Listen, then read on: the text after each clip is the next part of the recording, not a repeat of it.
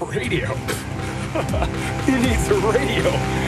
The only true wisdom consists in knowing that you know nothing. And there seems to be no sign of intelligent life anywhere. Shut up! Yeah, baby! Want to hear the most annoying sound in the world?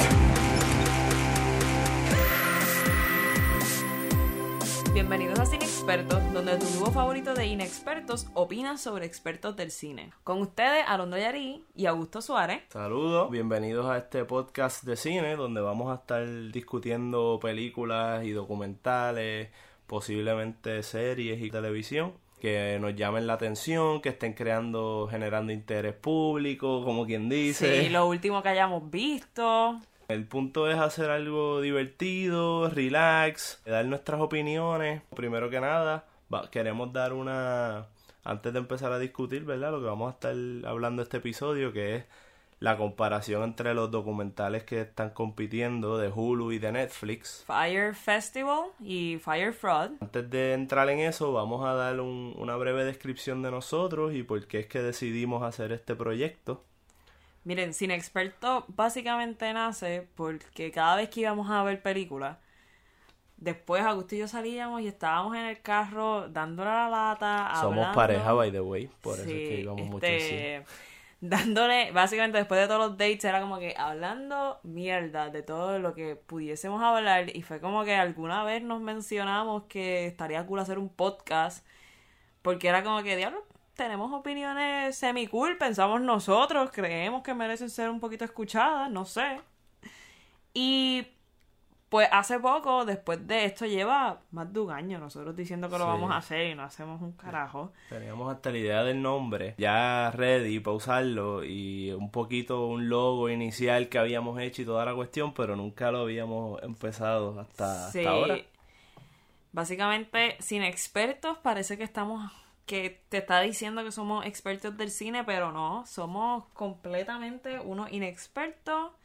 Este. A pesar de que los dos estudiamos cine en la UPI y toda esta cuestión, pero no queremos ser tampoco esa gente, esa gente que como, "Ay, estudié cine, así que me disfruto las películas más. No, no, a veces nos disfrutamos películas Sí, como a mierda, veces nos pero ponemos medio fancy y nos vamos en el viaje.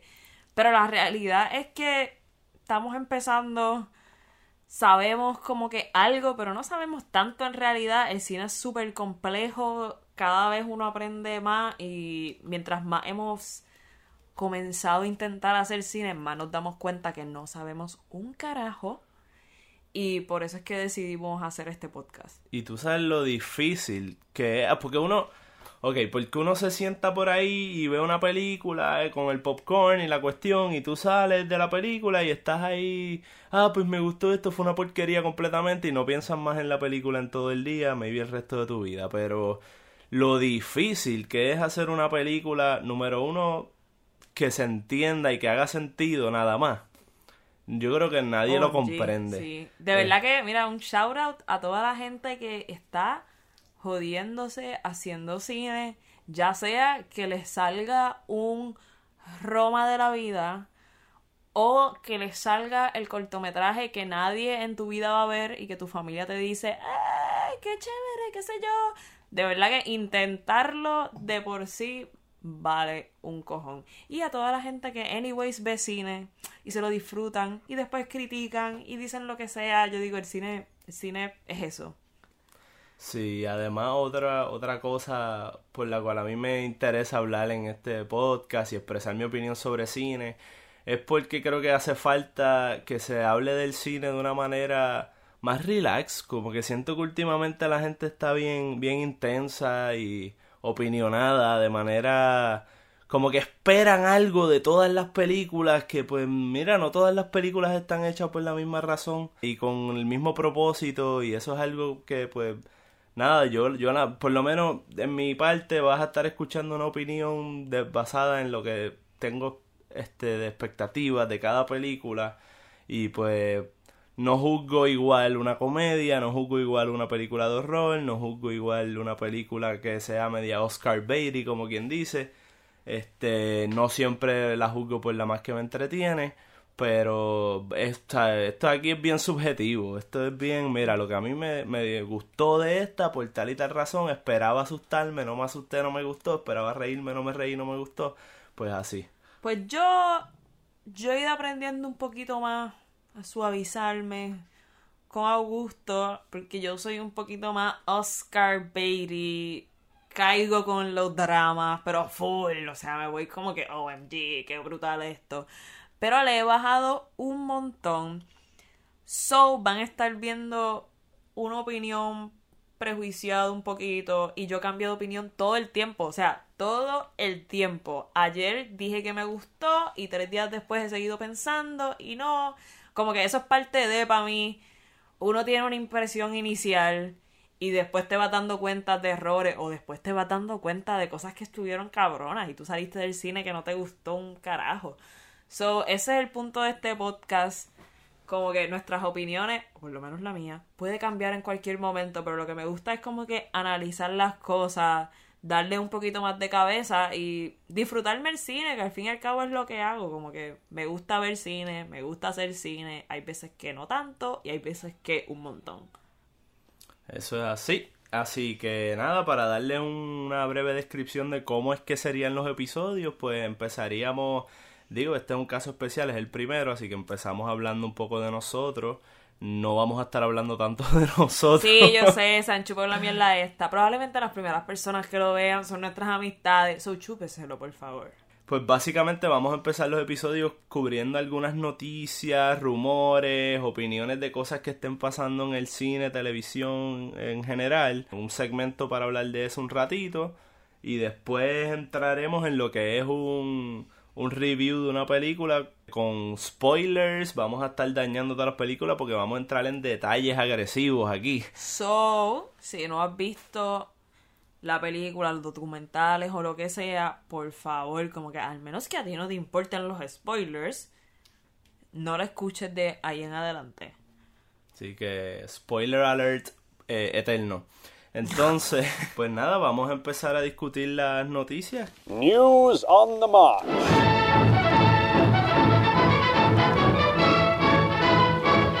Yo sé, yo sé que ya pasó como que una semana de los Oscars y que puede que ya no les importen, pero tenemos que hablar de los Oscars. Hay que hablar de eso. Mira, este fue los primeros Oscars sin host, ¿verdad? Los primeros que yo tengo entendido, ¿verdad? Que yo tenga entendido, pues... En par de tiempo, por lo menos, vamos, no sé, no recuerdo específicamente.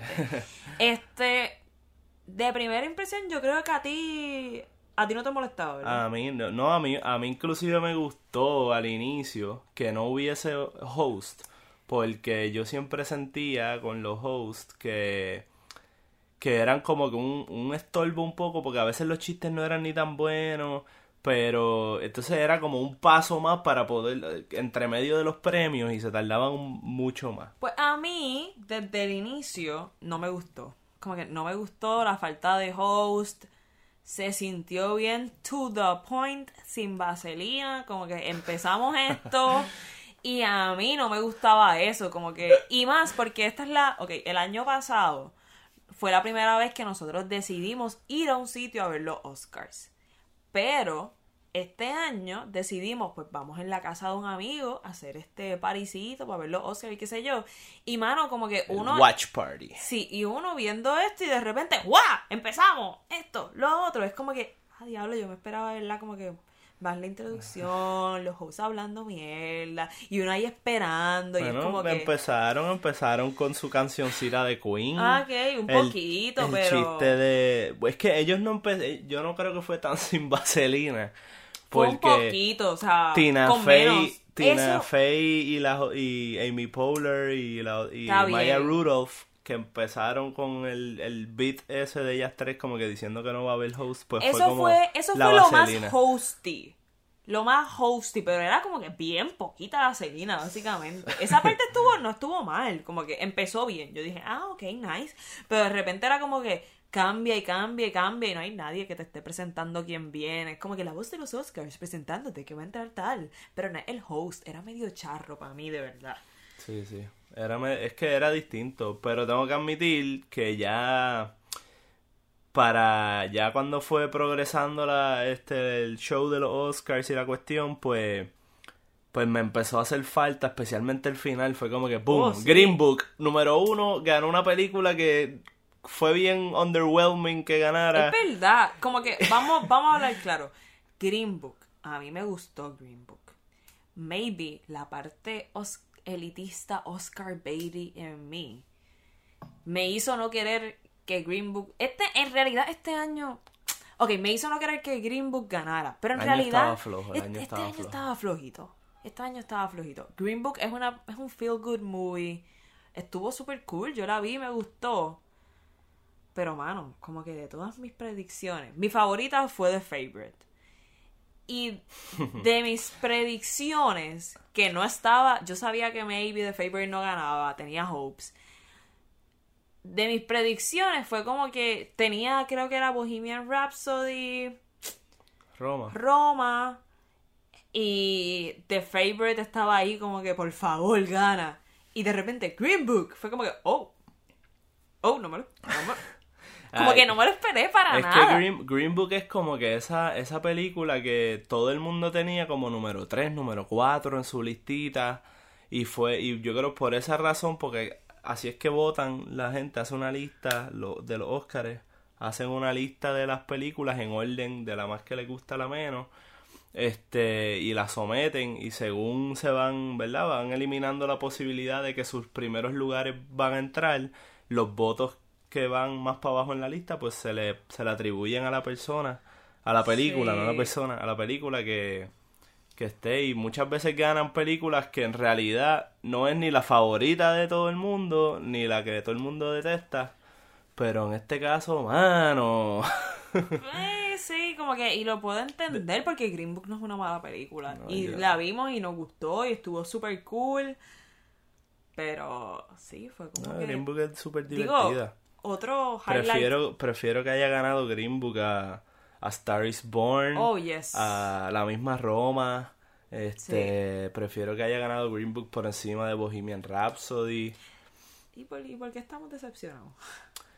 Porque no ganó The Favorite ni Vice, que todo el mundo como De que- los Vice estuvo brutal. Sí, que yo hablo mucho de Vice, pues soy un mega fan de Christian Bale, pero del actor, pero esa no fue la razón, me gustó mucho Vice porque tiene mucho que decir la película, es cómica, no tiene miedo a tener un punto de vista y ser crítico sobre eventos reales. Que se criticó un montón la película por eso mismo. Como que por el hecho de que decía que no era bias y que la investigación no estuvo muy completa.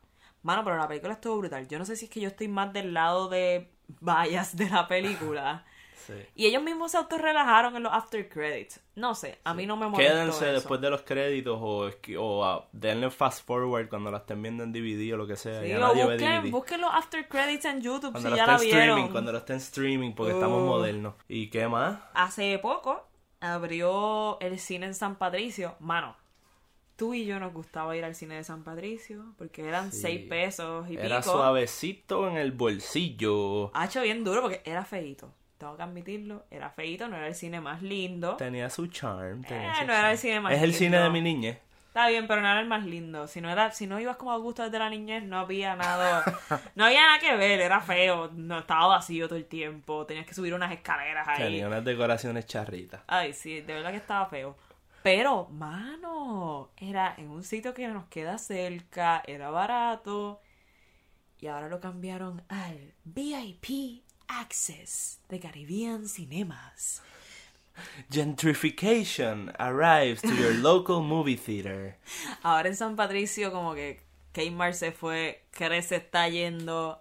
Es como que ellos están tratando de ponerse fancy. Bueno, ahora es el San Patricio Village. Exacto. O sea, tiene que ser en inglés y es un village. Yo no sé qué tiene de fancy que le digan village. Una aldea. O sea, what Village the es una aldea. Village es una aldea. Técnicamente habrían plebeyos ahí, no habrían. Pero es que de eso se trata. O sea, y El no. gentrification. No se puede negar. Yo no he ido al cine. No se puede negar que lo que hemos visto estéticamente se ve hermoso. No puedo decir que no. Miento. Si digo que no, digo Del wow. cine. Del sí. cine. Ah, mm. Se ve lindo. Uno también le gusta estar fancy, pero me, pues. me gusta como que la, la cuestión de las butacas para eso yo iba a reclinables. Fine Arts. Ah, bueno. Pero me gusta la cuestión de las butacas reclinables. Ya era un. Como que ya. Vamos a hablar claro. Ese cine tenía muchas salas donde tú veías sillas en bolsas plásticas metidas allá Sí, adentro. o sea. Ya eso hacía falta una remodelación. Pero me es- dolió. Sí, Me dolió. Especialmente duele porque es una remodelación para subirte los precios de las taquillas. Claro. Igual está. que en Montelledra. Pero tampoco me gusta mucho el vibe que van a crear, porque si tú si tú pasas por el lobby por allí, que está la barrita, están toda esta gente con ropa de, de business y de trabajo, como si se están reuniendo en un hotel o algo por el estilo. Sí, porque eso es lo que intentaron. Como que el cine ahora va a dar este vibe de hotel. Este, las taquillas, para su información, según según artículo que encontramos, están a 13.25 las de adultos, 8.75 las de menores. Mano, eso es lo que costaba Fine Arts. Exacto. Pero para Te menores. están cobrando precio de... Eso cuesta en la IMAX, más o menos. Ya no, no sé. Se acerca, se acerca De verdad que no, menos. de verdad que no sé. Yo sí sé que como que me pompea que haya un cine distinto. Sí, siempre. Es como que siempre es cool. Diversidad. Como que siempre es cool. Pero es como que diablo, me quitaron mi cine barato. Ahora según la amiga tuya, Nicole, el próximo cine barato está en Fajardo. ¿Era Fajardo? No sé, o sea, Fajardo o Ceiba, sí, no. digo, queda el de la Roosevelt, pero yo no, yo no voy mucho ahí. So, Yo creo que decir yo no voy mucho ahí es un understatement. yo no Nunca voy- vamos ahí. Yo iba ahí hace años, me había ido como que tres veces, Ok. Cosas así. Pero yo creo que No lo estoy criticando, no lo estoy criticando. sí. Solo estoy diciendo que no vamos ahí. ¿A dónde?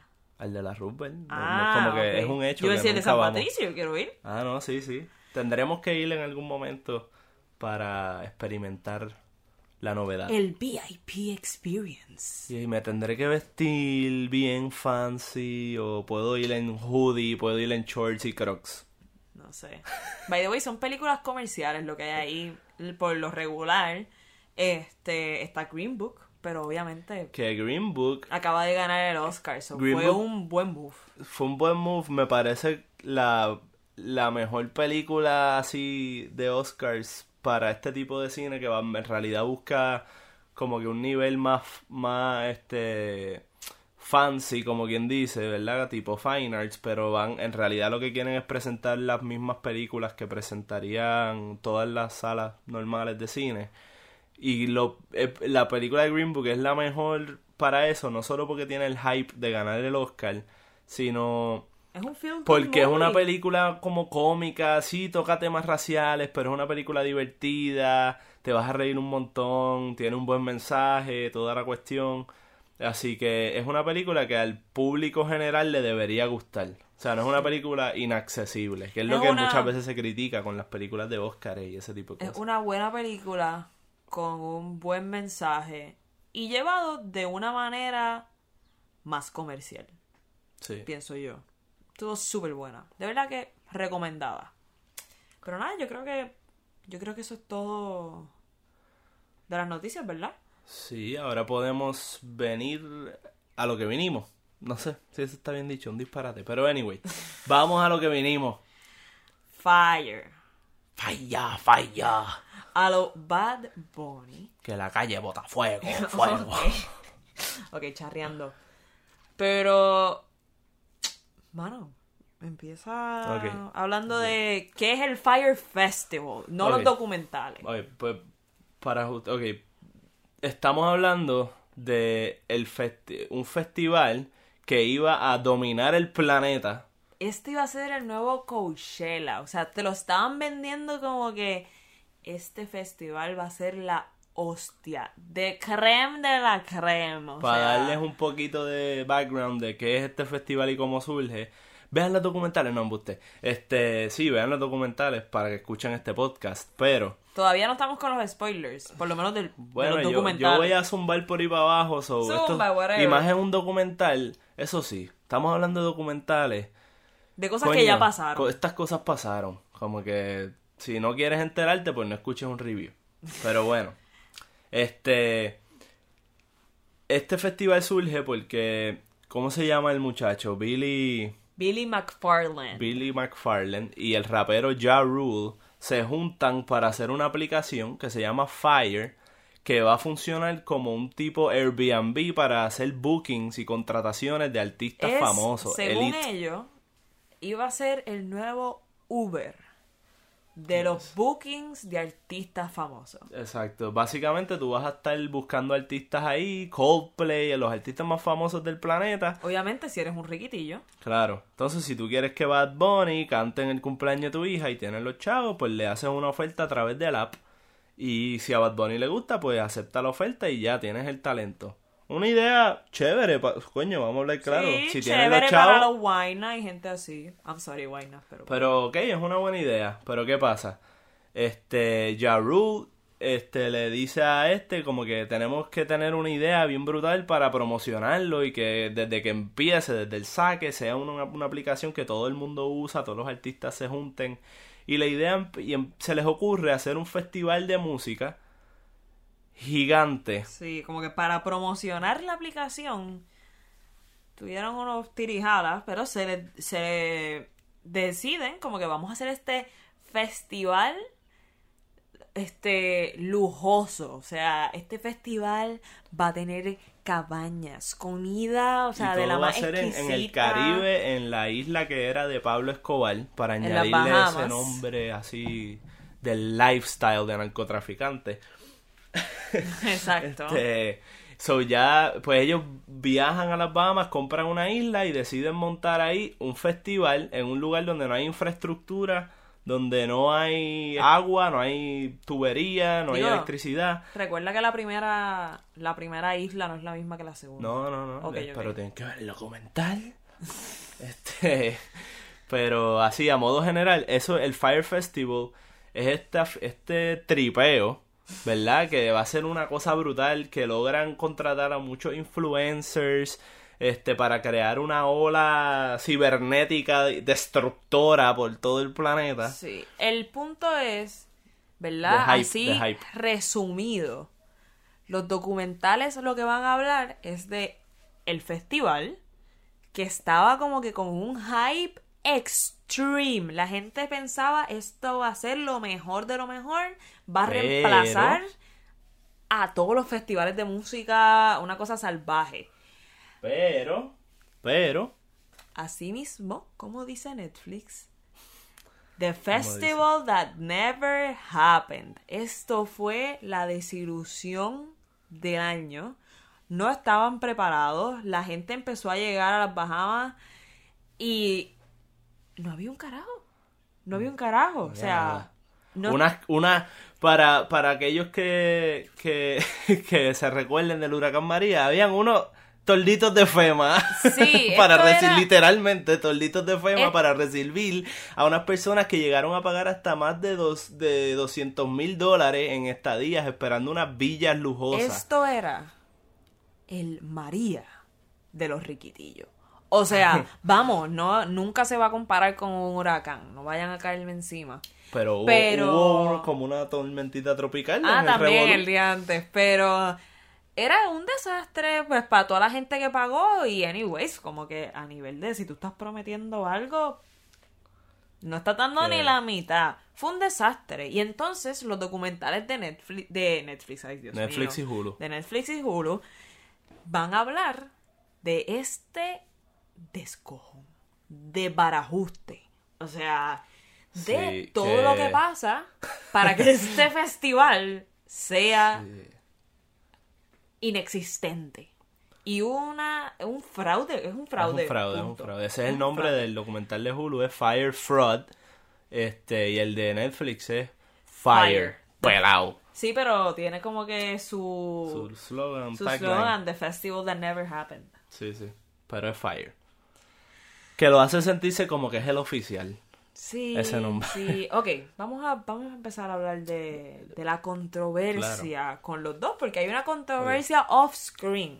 Y que conste, rápido quería mencionar por ahí, maybe lo mencionamos más adelante anyway, pero antes de entrar en eso, lo más cabrón que estuvo con ese festival, sí, los riquitillos sufrieron y toda esta cuestión, pero lo más cabrón fue todos esos empleados que trabajaron de locales de la, del área de las Bahamas que fueron explotados, Bien tanto la- los que se dedicaron a servir comida y preparar la comida a todo el mundo, los, los mismos trabajadores, tanto los que construyeron el lugar, a esa gente no se les pagó por trabajar 16 horas corridas, es una cosa horrible. Esa gente de verdad que fueron las más que sufrieron. Y ahí es donde se ve más desigualdad. Porque hubo muchos empleados que sufrieron y qué sé yo, pero hay mucha gente que logra salir adelante después de esto. Y tienes a toda la comunidad de las Bahamas que se vio afectada por trabajo que no se les fue pagado. Y no es como que Sí. ellos son ricos ni tienen dinero No. para hacer esto. Y ese tipo no le importó un carajo. Y yo digo, ese tipo de personas que después, ustedes que vieron el documental, o si no lo han visto, whatever, pero ese tipo de personas que como la, la del restaurante, que decide pagar con sus 50 mil dólares de ahorro a todos sus empleados que nadie les pagó, Sí. ese tipo de personas son las que deben ser ricas en este mundo. No Billy McFarlane, ni Ja Rule, Y después, ni nadie. Y justo después en el de Netflix, después de que te muestran, así como para mostrarte ese contraste bien cabrón de los estilos de vida, después de mostrarte lo que sufrieron los locales y esa mu- mujer que gastó sus ahorros de vida para poderla pagar a sus pocos empleados, este, justo después de ver esa escena o esa entrevista, te muestran a McFarlane eh, libre por fianza allí en Nueva York en un penthouse que nadie entiende cómo lo estaba pagando liderando otro otro truco para sacarle dinero a las personas este pero nada vamos a entrar porque hay una controversia mini chisme sobre éticas de cineastas y cuestiones que tiene que ver con los dos documentales y Netflix y Hulu y toda la cuestión Ok. take it away Antes de la ética, hablamos también de las fechas de release. Netflix lleva desde diciembre anunciando este documental. Como que Fire Festival, Fire Festival, Fire Festival. Tratando de crear pues el hype que Netflix siempre crea con todo lo que va a sacar. Totón. ¿Qué pasa? Ellos iban a sacar el documental enero 18. Esto es un viernes. Y Hulu, sin anunciar, lo saca el lunes de esa semana, enero 14. Y ahí fue como que anda embargo. para la porra. Y si esto nada más no suena, suena como que, ajá, pues adelantaron sin anunciar, They whatever. stole their thunder, como Mira, dicen. el... ¿Puedes explicar lo que es un review embargo, Augusto? Ok, un review embargo es básicamente cuando un estudio, ¿verdad? Va a sacar una película, pues permite que críticos de cine, o sea, no nosotros, eh, críticos, Puede ser gente como nosotros, nos Sí. pueden llamar. Eh, críticos de cine este, vayan a ver la película en unos screenings antes de que se, se muestre al público eh, at large, en grande, este, en general. Y, y estos críticos pues pueden ver la película, pero no pueden publicar sus opiniones o sus críticas, sus reviews, hasta una fecha en particular, que es cuando levantan lo que le llaman el review embargo. Y cuando eso es levantado, pues todos los reviews, la idea es que salgan todas las críticas a la misma vez y empiecen a generar, si son positivas, con Otro suerte, buzz. empiecen a generar exacto un hype de los de parte de los críticos y los medios y con ese hype antes de que salga la película porque típicamente tú levantas el embargo al menos unos días antes de que salga para que el público vaya pompeándose Ya, si es que se empiezan a crear noticias de, ah, se dice que tal, New, este, el New Yorker opina que yo no sé qué madre, Ajá. y tú empiezas como que, oh, so esto maybe puede ser bueno, yo no sé qué. Pues el día que se levanta el review embargo es el lunes 14 de enero.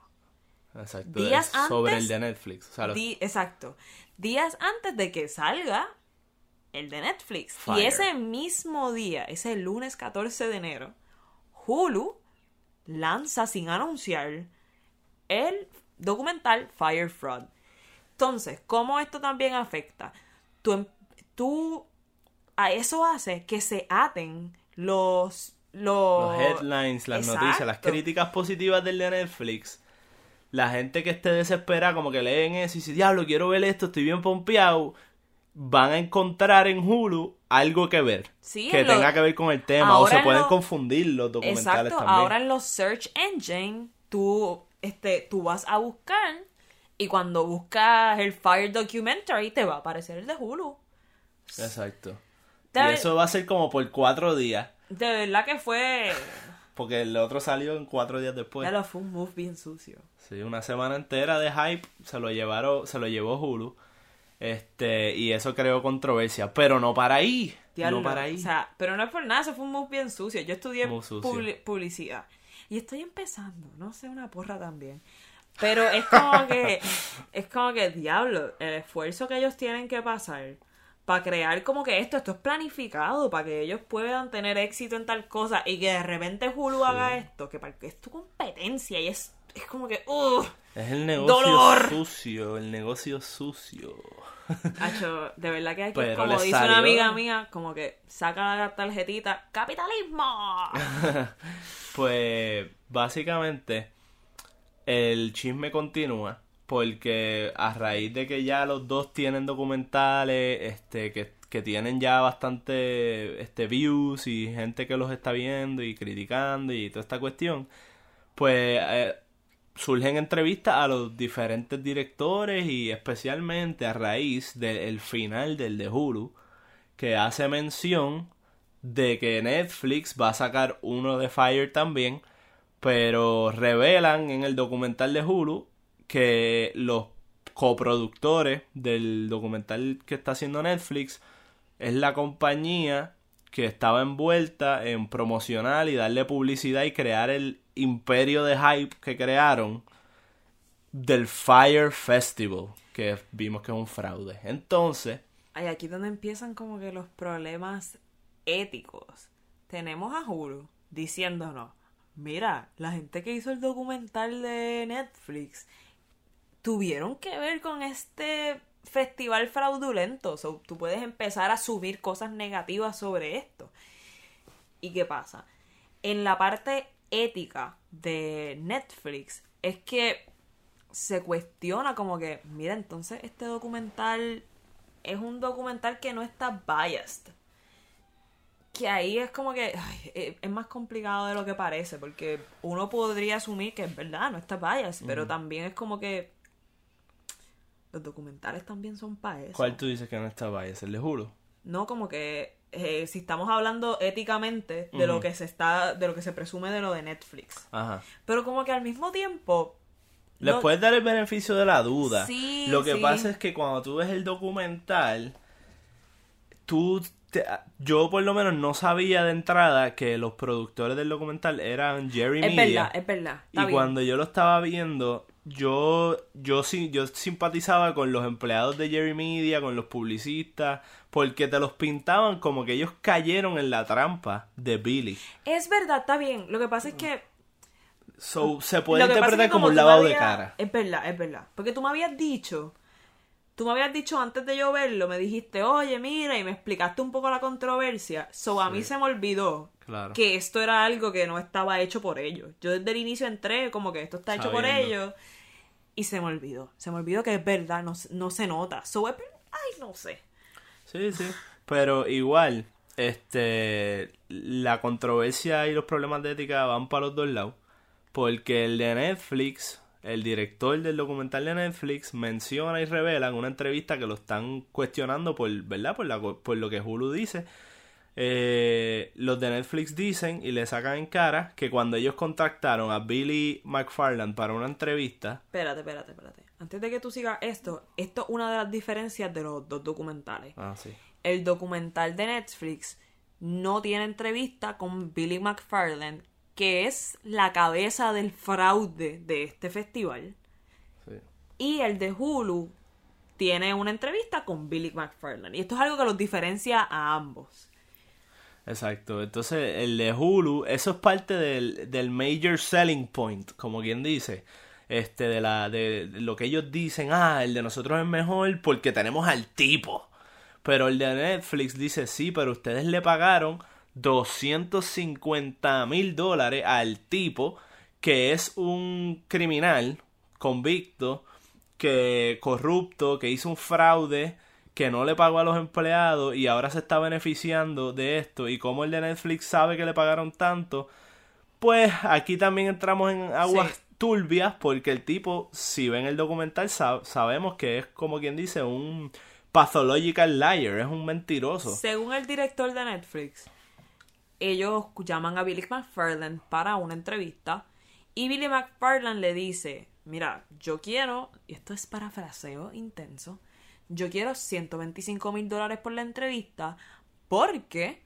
los de Hulu me dieron 250 mil dólares para yo hacer la entrevista. Entonces el director de Netflix dice que él pues desistió de esta entrevista porque no, no consideraba ético pagarle y beneficiar a este tipo que hizo un tanto algo, o sea, Las barbaridades que hizo. literal. Entonces, eh, no recuerdo qué posición de Hulu menciona.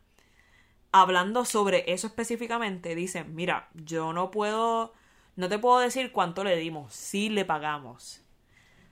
Pero si pones 250 mil, eso no fue. Es una mentira. Y ahí es que menciona, no sé si decir, si recordarles que este tipo es un es un mentiroso profesional y esto es algo que se o sea, que, que se menciona mucho en el documental. Sí. En los Y- dos documentales. Exacto. Los dos documentales dejan claro que ese tipo tú no le puedes creer nada.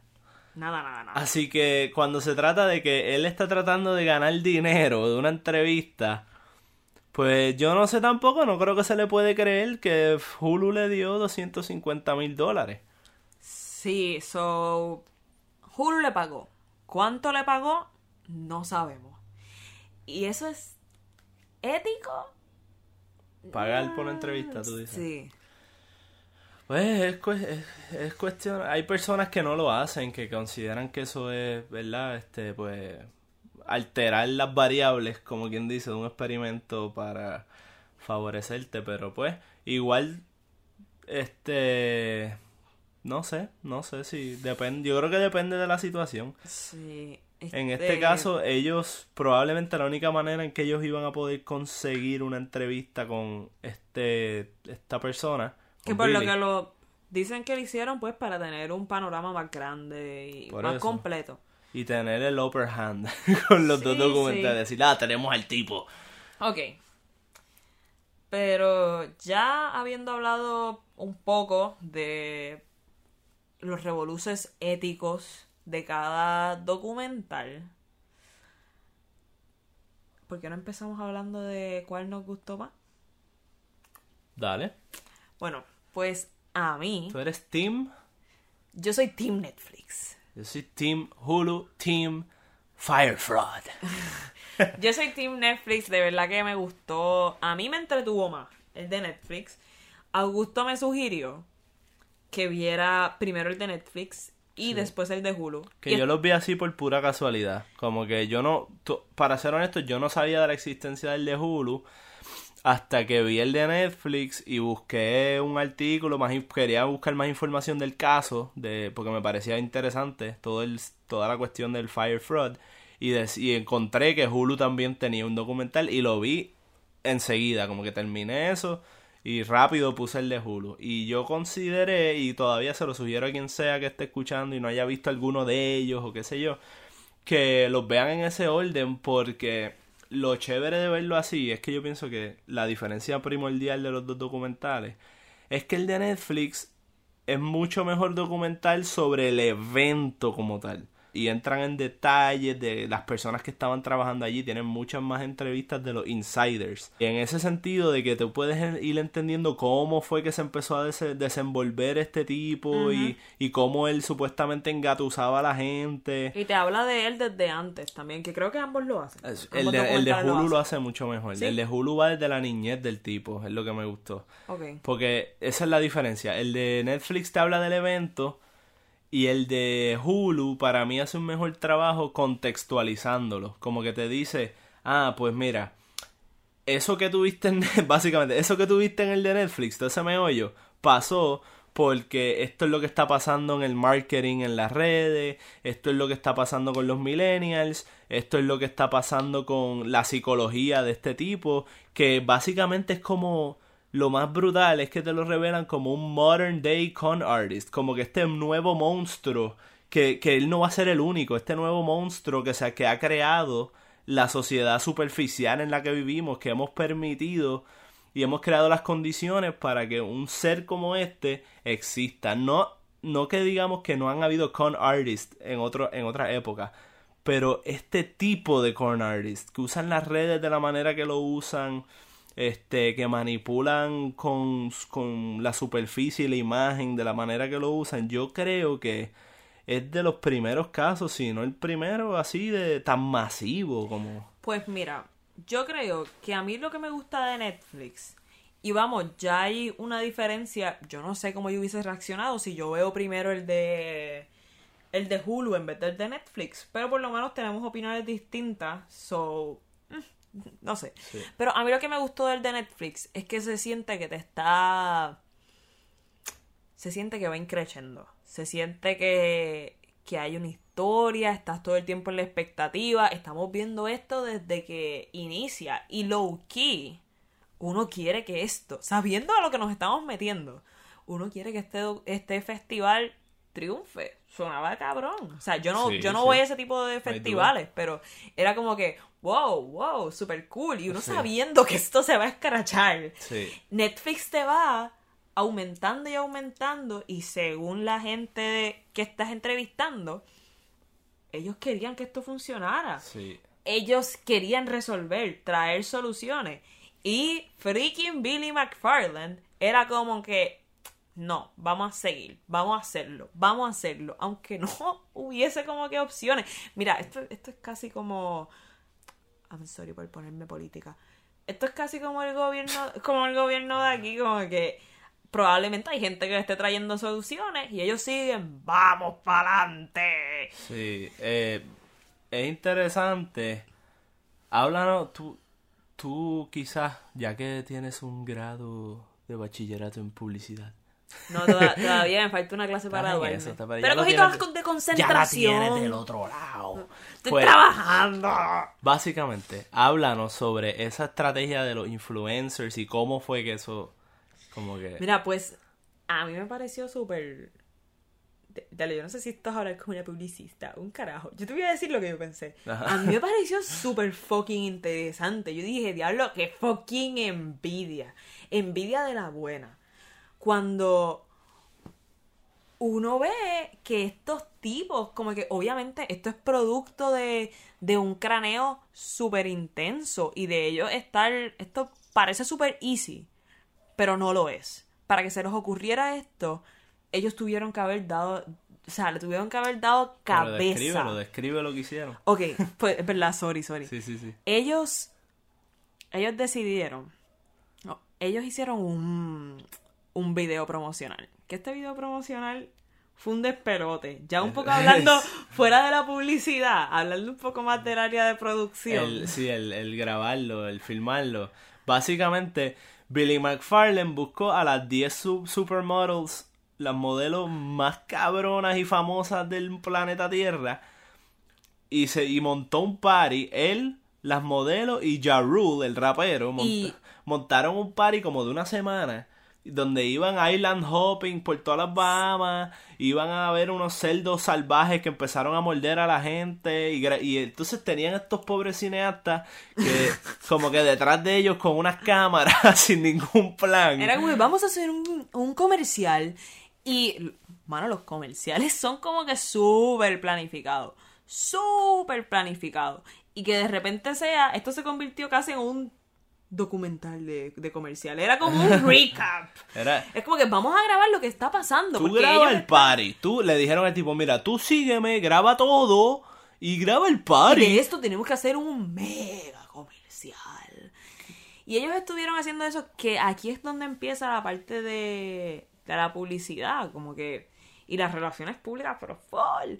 Como que ellos contrataron a gente que son unos influencers. las mamis de las mamis. A los más famosos del mundo, incluyendo a Jenner, ¿verdad? A- Eso, pero eso fue después. Esto no Después. fue en el en el party. Ellos contratan a toda esta gente que Pero a ese nivel, a las personas, a los influencers más famosos. y es- les están pagando por un fiestón. So, anyways, ellos después van a hablar maravillas de esto porque eso les va a dar a ellos contenido para sus redes. Este contenido para sus redes va a ser promoción del Fire Festival. Y toda la gente que sigue a estas personas son el target del festival. O sea, Sí, ellos... Para empezar, ellos, ok, hicieron el, ellos montaron el party entre ellos, ¿verdad? Número uno en la isla que no era, porque a todos estos, ellos, ok, ellos dije, ellos decían, pues es que esto tiene tantas capas, pero ellos decían que ellos tenían, que habían y que comprado la isla de Pablo Escobar. Pero asumamos que, que los que nos están escuchando como que saben el papelón. Compraron Sí, sí, la isla compraron de Pablo la Escobar isla. y terminó Pero, es que- ahí. pero en esa isla fue que grabaron el anuncio. Ah, exacto. Entonces en esa isla grabaron el anuncio y eso está cabrón porque después en toda la promoción, después eventualmente los votaron de allí por usar el nombre de Pablo Escobar porque no habían comprado que la fue lo que se lo dijeron, porque entonces los dueños de esta isla dicen como que, permiso, Pablo Escobar Es un asesino, es un al criminal. y queremos de queremos queremos que esto pare, o sea, ellos querían publicidad positiva para su isla que no trajeran que no trajera el nombre de freaking Pablo Escobar. Yo, yo quiero hacer un, un paréntesis aquí porque yo tengo este issue desde hace tiempo. Suelta el beef. Vamos. ¿Podemos parar de, de lamberle el ojo a fucking Pablo Escobar, hermano? Ese tipo, o sea, ¿por qué tenemos que alabarlo tanto? ¿Sabes toda la gente que sufrió por ese animal? Bien duro. Estoy, estoy Bueno. completamente de acuerdo, porque vamos a hablar claro. La gente detesta a Trump. Pensemos en Trump. Ajá. Y las cosas que se hacen, las cosas que se hacen hacia Trump, aunque sigamos usando el nombre de él, no es romantizando a Trump. Pero las cosas que se hacen de Pablo Escobar es romantizándolo heavy. Y el, el estilo de vida que fue lo que hizo esta gente del Fire Festival. Quisieron usar el nombre de Pablo Escobar para, para decir, este es el tipo de vida que te vamos a dar. volviendo a romantizar, ya que el estilo de vida de Pablo Escobar, Co- Escobar está romantizado, ellos dijeron, vamos a venderle esto, le vamos a vender lujo, le vamos a vender exclusividad y lo más freaking cool de esto, por lo menos de la parte de la publicidad, mano, algo tan simple como vamos a todos estos influencers poner un post anaranjado en Instagram. Y a mí lo que me parece fabuloso de pensar en esto es que él lo, él lo dice. Él dice, ¿cómo yo puedo hacer que la gente deje de scroll? Que es algo que los publicistas todo el tiempo se preguntan. ¿Cómo yo puedo hacer que mi anuncio te llame tanto la atención que tú pares? Y él dijo, voy a poner un color llamativo, simple, abajo con la información para dónde tienes que ir. Y no es uno nada más. Todos los influencers. Todo. No todos, Como o sea, no todos, 280, como pero 280. Un montón de influencers. Y como todos estos influencers, su target es más o menos el mismo tipo de persona, ellos están asumiendo Y al que mismo fue, tiempo, que fue a la así. misma hora, el del mismo día, a la misma hora, 280 influencers de los más famosos del planeta postean un cuadrado anaranjado con un hashtag y un link, ¿verdad? Sí. Algo así. Sí, y, y, y that was all. Suena tan simple, pero no era nada de sencillo llegar a esa conclusión. Y todo, y entonces aquí es que yo digo que el de Hulu para mí explica toda esta parte mejor que el de Netflix. Porque el de Hulu, cuando entran a la explicación de que, ok, todas estas te, te pintan mejor la pintura de, del scope y el tamaño y todas las personas que estaban detrás de esto. Y, y te deja bien claro que cuando esas personas le daban al link, te mandaba al video, pero que ese video no era otra cosa que un montón de... O sea, era básicamente inst- un Instagram feed en video, en movimiento. Exacto. Y el de Hulu para mí explica eso mejor que el de Netflix, porque te dice, ah, pues básicamente mostramos una persona en jet ski imágenes genéricas de un concierto, imágenes de la, de la playa bien bonita y del lugar, los animales salvajes y ya, pero no te daba ningún tipo de información real sobre lo que es el festival, ni qué artistas van a estar, ni cómo les son las facilidades. Es que eso es lo...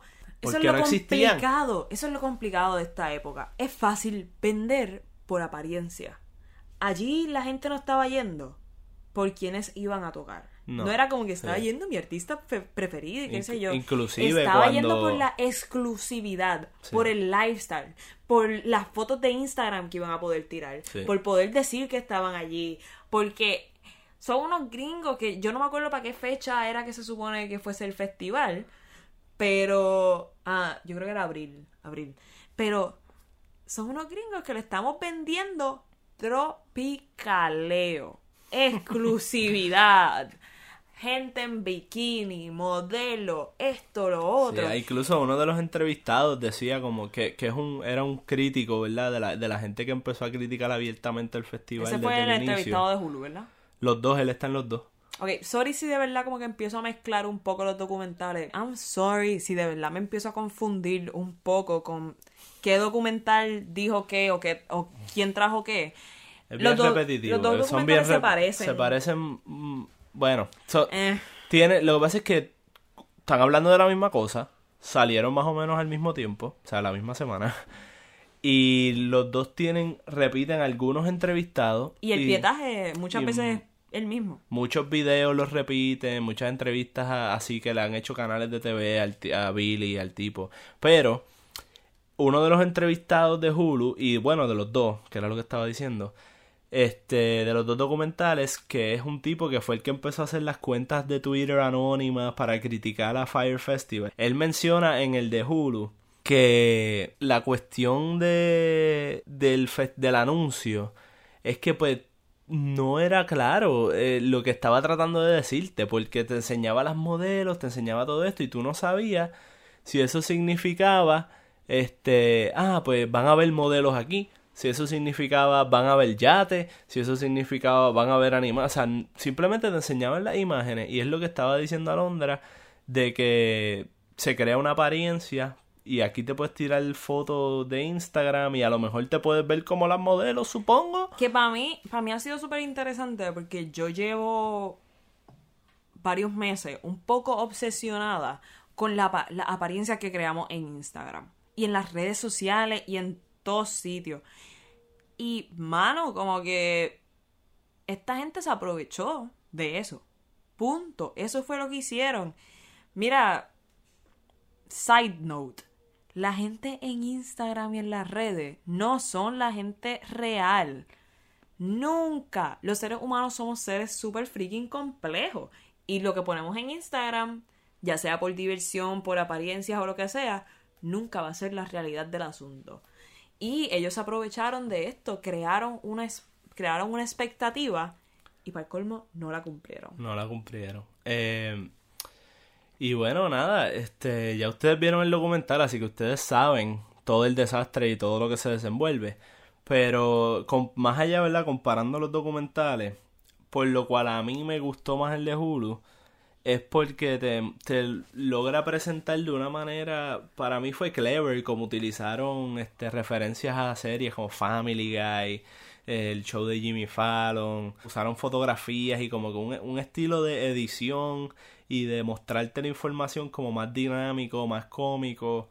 Pienso yo que hasta menos estándar, este, es una estética más, menos, o sea, es menos cinematográfico, como quien dice, o sea, es menos bonito, así estéticamente hablando, pero es un estilo medio cómico, dinámico, como, es como un collage de información, pero eso precisamente es lo que logra, este, equipararlo a lo que es las redes y, el revolú que tenemos en, en Instagram, en Facebook, en Twitter, que es todo un revolú de información, un bombardeo este esporádico, qué sé yo, y, ellos logran capturar con la manera en que está editado y está hecho el documental, logran capturar esa esencia y enfocarla en Firefest. Es como que te dijeron, este, este es el revolú de nuestra sociedad y ¡boom! emergió esto. Que mí- así fue que pasó. Sí, que sí. Así fue que pasó, que tú estás viendo las redes y ¡boom! Un cuadrado anaranjado. ¿Me entiendes? A mí lo más que me gustó del de Netflix es que se sintió para mí como una película. Se sintió, o sea, se sentía que tenía un storyline desde un inicio de cómo empezó el documental, digo el documental, mira a mí, el festival y cómo este festival se iba desarrollando y la gente que se iba añadiendo y saliendo, no sé, eso fue en algo que a mí el de Hulu me perdió un poco. Y entiendo por qué el Sí. de Hulu era más otra gente hablando ya del festival. Sí. Y desde, desde el festival, ya diciéndote esto fue un desastre, empezamos a analizarlo.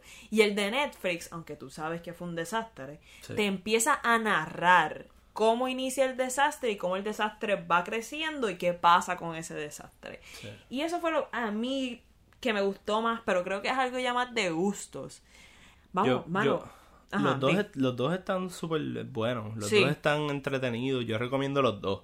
Pero sí, esa es la diferencia y depende de lo que te guste más. Si te gusta ver el- un estilo así más, ¿verdad? Estás más interesado en el contexto en el que se dio todo esto, pues yo creo que el de Hulu te puede gustar más.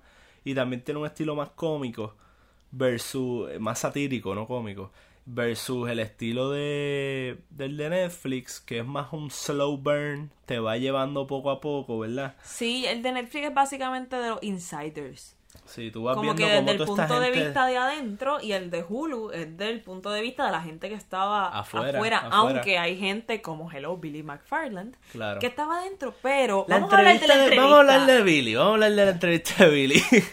Porque es que la- Billy, la entrevista de... Es la- como... va- voy Ajá. a empezar diciendo desde dónde estamos sesgados. La entrevista estuvo malita. Sí, sí, pero es, pero yo, pero es como... Es como dijo el, el director del de Netflix, dijo, ¿de qué carajo te va a servir una entrevista con un pathological liar? O sea, no te va a servir mucho, o sea, no, a Digo, la hora de de la Netflix, verdad. el de Netflix la quería.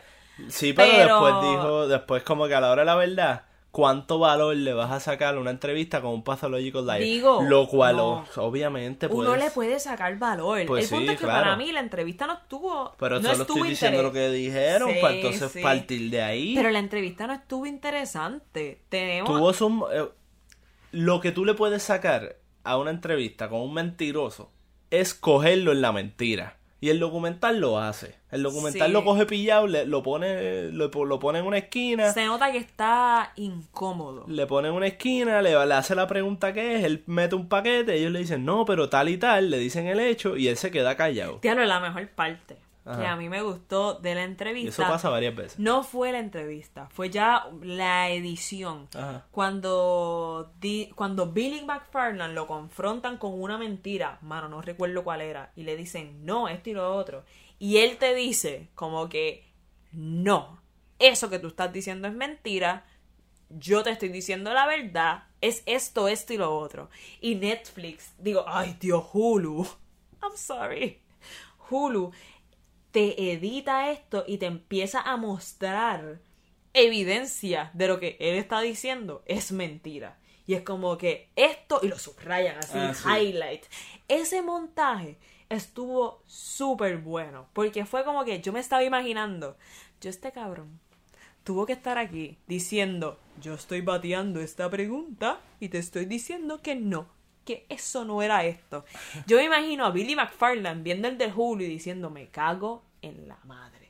Como que esta parte que te, te lo mostraron como un freaking mentiroso, como lo que es. Sí.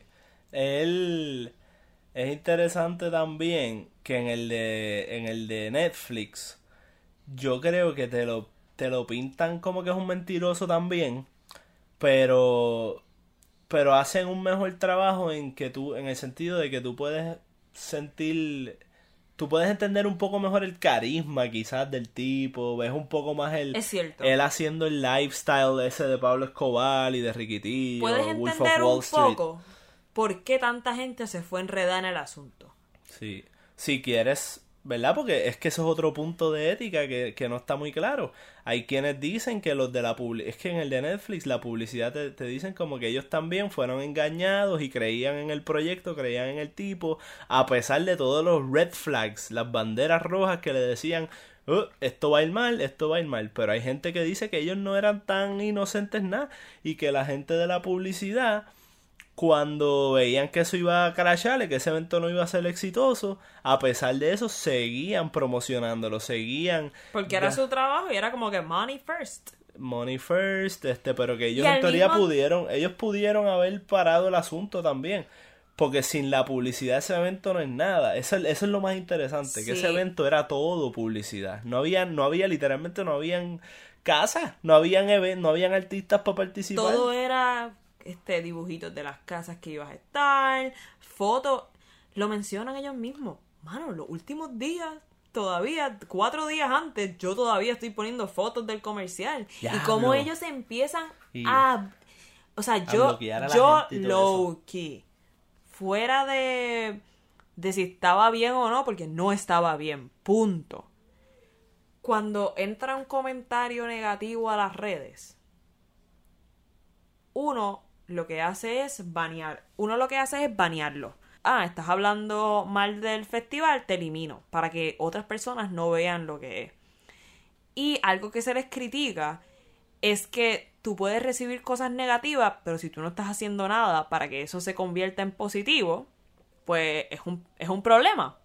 Y algo que yo Claro, no me gusta decir que admiro. Es más como que me impresiona la capacidad que ellos tuvieron para desviar todo lo negativo. No es admirar, es impresionante cómo con tanta gente bashing on them, preguntando en las redes, en los comentarios, cómo ellos pudieron mantener la mentira. Es simplemente impresionante. Es como que, wow, cuánto ¿Cuánto tiempo esta gente estuvo ahí borrando esto, lo otro, resolviendo, vente madre? Bueno, la gente no se entera que esto es un desastre hasta que llegan al festival y los riquitillos empiezan a poner en Twitter, mira mi sandwichita de queso, mira yo no sé qué madre. Sí. Y es como que, wow, esta gente mantuvo esta mentira y esta farsa hasta el fin.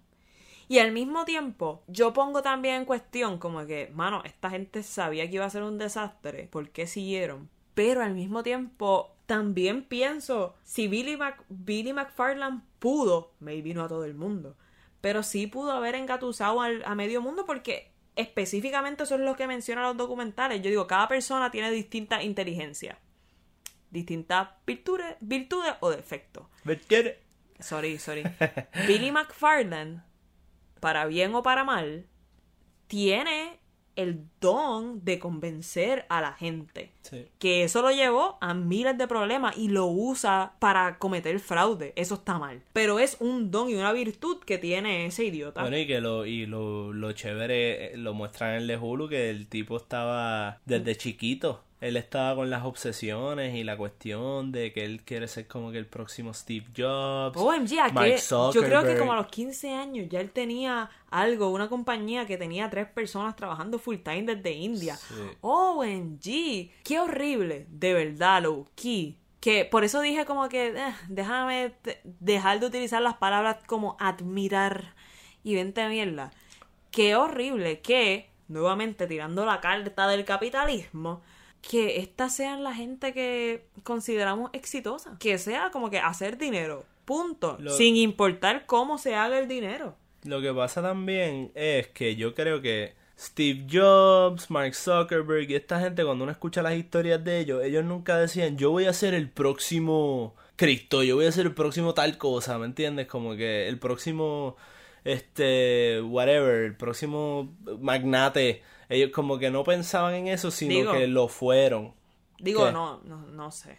Bueno, pero tú no la, la, cuando uno ve las historias de ellos, películas, documentales, cosas así, no es como que algo característico de ellos. Ellos siempre, la cuestión con Zuckerberg, con... No es que eran personas perfectas, vamos, no estoy diciendo eso. Pero... Ni unos ángeles. Ni cerca de serlo. Ni cerca de hacerlo. Pero Steve Jobs y esta gente tenían en mente, ah, yo quiero, pues sí, tenían ego, sí, querían innovar, sí, querían hacer ciertas cosas. Pero yo he visto ya este tipo de personaje como Billy, como Billy McFarland, su su cosa completa era yo voy a hacer el próximo Jobs, yo voy a hacer el próximo esto, en vez de enfocarse en hacer algo que valga la pena. Entonces buscaba una cualquier invento que fuese un pretexto para él poder decir que él es el próximo magnate y tener ese estilo de vida. Digo, y yo tengo una Cuando alguien te dice que va a ser el próximo Steve Jobs, ese es el primer bullshit alert. yo tengo un problema serio con lo que decidí estudiar y practicar porque ahora mismo yo tengo un issue con la publicidad. Como que a mí me gusta, me entretiene. Creo que la publicidad en el mundo capitalista en el que vivimos, I'm sorry, ¿verdad? Por mostrar que soy un poquito más liberaloide. Pero en el mundo capitalista en el que vivimos, la publicidad es necesaria para resaltar lo que sea, malo, bueno, neutral, lo que quieran llamarlo. Y yo tengo un issue que es como que me molesta verme influenciada claramente por la, por la publicidad, porque nos crean necesidades. Y esto es lo que hizo Jerry Media, o AKA Fuck Jerry, que eran los que estaban a cargo, que son los que coproducieron el de Netflix. Ellos crearon, que se les paga para eso, una expectativa y necesidades falsas. Ellos te dijeron, tú necesitas venir a este festival, esto es necesario. Y como ahora mismo vivimos en el mundo del social media y es importante recibir likes, vernos que tenemos exclusividad, vernos aparentar cosas, eso es lo que eso es lo que utilizaron. Y a mí lo que no me gusta de la publicidad es eso mismo, es que nos crean estas necesidades completamente falsas y no son los riquitillos que fueron, son la gente como yo, que no tienen el dinero para eso, que muchas personas como yo nos quedamos con las ganas de hacerlo, porque de todas maneras estamos soñando. Y gente que coge y empeñan lo que sea, dejan de whatever, dejan de ahorrar, dejan de comer, dejan de 20 mierdas para tener lo mejor. Sí. Y se juntaron las ganas de comer con tener hambre.